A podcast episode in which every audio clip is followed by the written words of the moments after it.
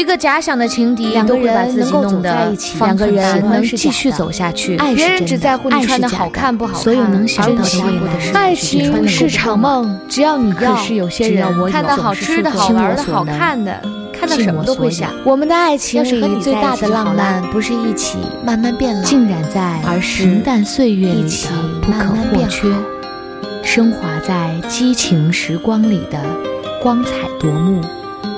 欢迎收听糖蒜小声说。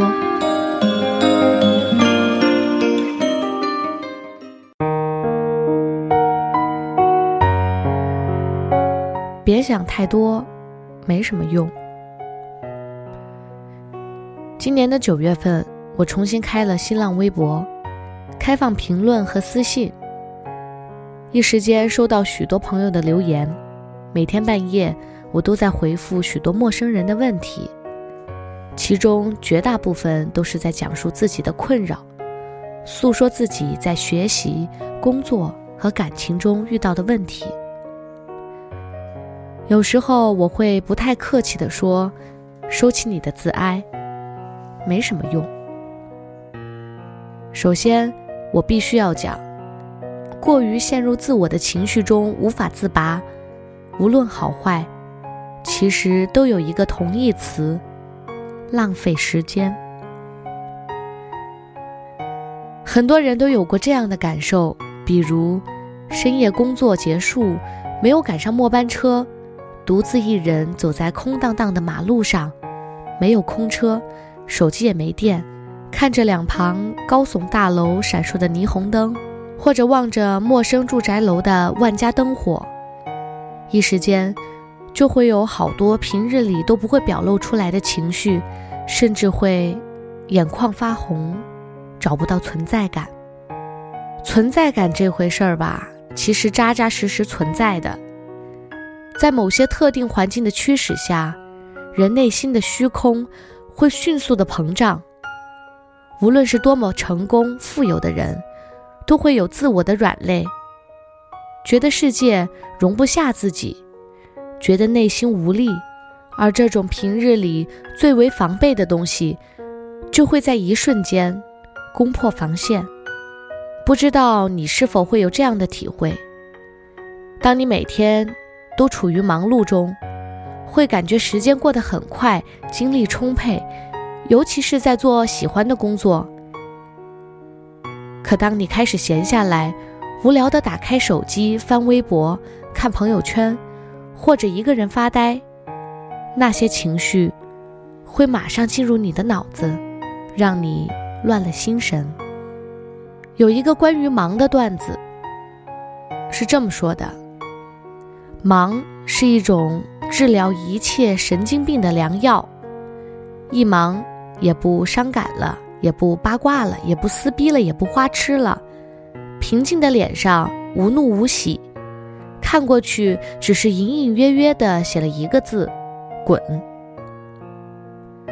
所以很多人问我解决的办法，我都是简单的说：找事情做，让自己忙起来会好很多。但实际上，做很多事情并不是抑制无用情绪的蔓延，而是让你在做事的同时学会控制。朋友在和我谈到这点，说自己也想要控制，但总是力不从心，内心没有一刻平静，总是翻江倒海、胡思乱想，还有在更多的时候是不知道要做什么。眼前明明有一堆工作要处理，可也懒得去做，没有头绪，任凭自己发呆放纵，之后也会懊恼，也会改正，但无济于事，自我意识基本处于瘫痪的状态，还白白消耗了自身的能量。我问朋友他是怎么解决的，他说去看看文章。看了许多文章，告诉你人生是美好的，生活是光明的，应该挺起胸膛，好好做人做事，不要怕前路坎坷，怕的却是自我萎靡。我问：“其实这些又有什么用呢？”他点点头说：“暂时来看是有用的。我笑了笑，又问他：“这能坚持多久呢？”他叹了口气对我说：“也就一两天吧。”道理永远不变，可人是在成长的。当我们经过了诸多之后，成熟长大，某些道理早已明白，不用再去反复的灌输。其实你已经长大了，怎么能责怪这些道理是一无是处呢？自我的控制不在于控制情绪的好坏，任何事情都有两面性。如果能够合理的分配时间，减少一些无用功，就会感觉自我的效率倍增，然后再加上道理的灌输和积极向上的心态，会感觉身心愉悦，自信心也会提升。情绪的来去都是有缘由的，或许是一件事，比如失恋、失业等不顺利的现实。明白这个源头，才能看懂它如何来，才能知道自己这份不正常的情绪是有如何的状态，并且了解它是否会影响自己的正常生活。老话说：“一鼓作气。”任何的鼓励都不能过于持久，因为它依旧停留在表面和情绪。太多的道理灌输会麻木自己的神经，从而让你无意识的高看自我的能量，渐渐的变得狂妄或者自大。其实我建议啊，去做一些小事，培养自我鼓励，做一些力所能及但曾经没有做过的事情，比如运动，或者培养新的兴趣爱好。人会因为这些新鲜而简单的事情重新产生正能量。听音乐、看书都是不错的选择。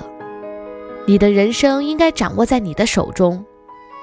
你是舵手，不然你想让谁来走完你的道路？别光想，去做，踏实的去做，抓紧去做。